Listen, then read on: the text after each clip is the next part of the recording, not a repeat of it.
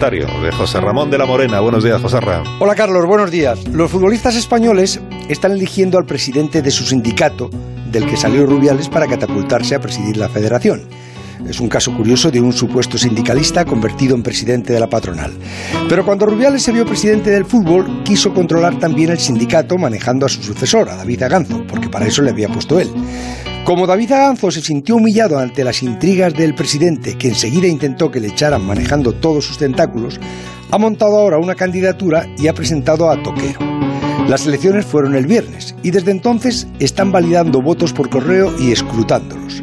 Ayer, cuando la ventaja del actual presidente David Aganzo ya era notable, los representantes de la otra candidatura que promueve Rubiales pararon el escrutinio con la excusa de que estaban agotados y tenían que irse a descansar y que volverían el jueves. Y así lo hicieron.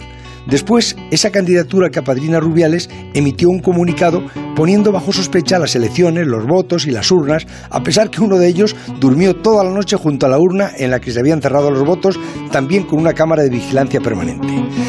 En medio de una semana en la que se deciden el pase a semifinales de la Champions y la Europa Liga, yo sé que esto solamente sería la anécdota en un país como la Venezuela de Maduro, la Rusia de Putin o la Hungría de Orbán. Pero ocurre aquí, en nuestro fútbol y en nuestros futbolistas. Y como el comisario político del Consejo Superior de Deportes es Rubiales, pues vale todo. Se lo aclararán los votos de los futbolistas, pero el hedor intento de cacicada, ese ya no se lo quita a nadie. Y tampoco a nadie parece importarle. Escucha usted Onda Cero.